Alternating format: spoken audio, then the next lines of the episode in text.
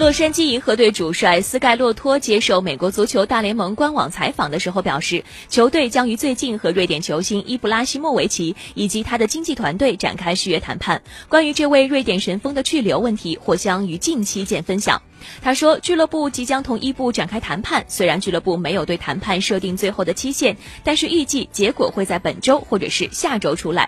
伊布在银河队效力期间发挥非常出色，但是球队却没有拿到大联盟的总冠军。伊布多少有点恨铁不成钢。目前已经有多家俱乐部有意引进伊布，其中包括意甲的那不勒斯以及博洛尼亚、英超的曼联和澳超的珀斯光荣等。此外，阿根廷的博卡青年也是伊布的潜在买家。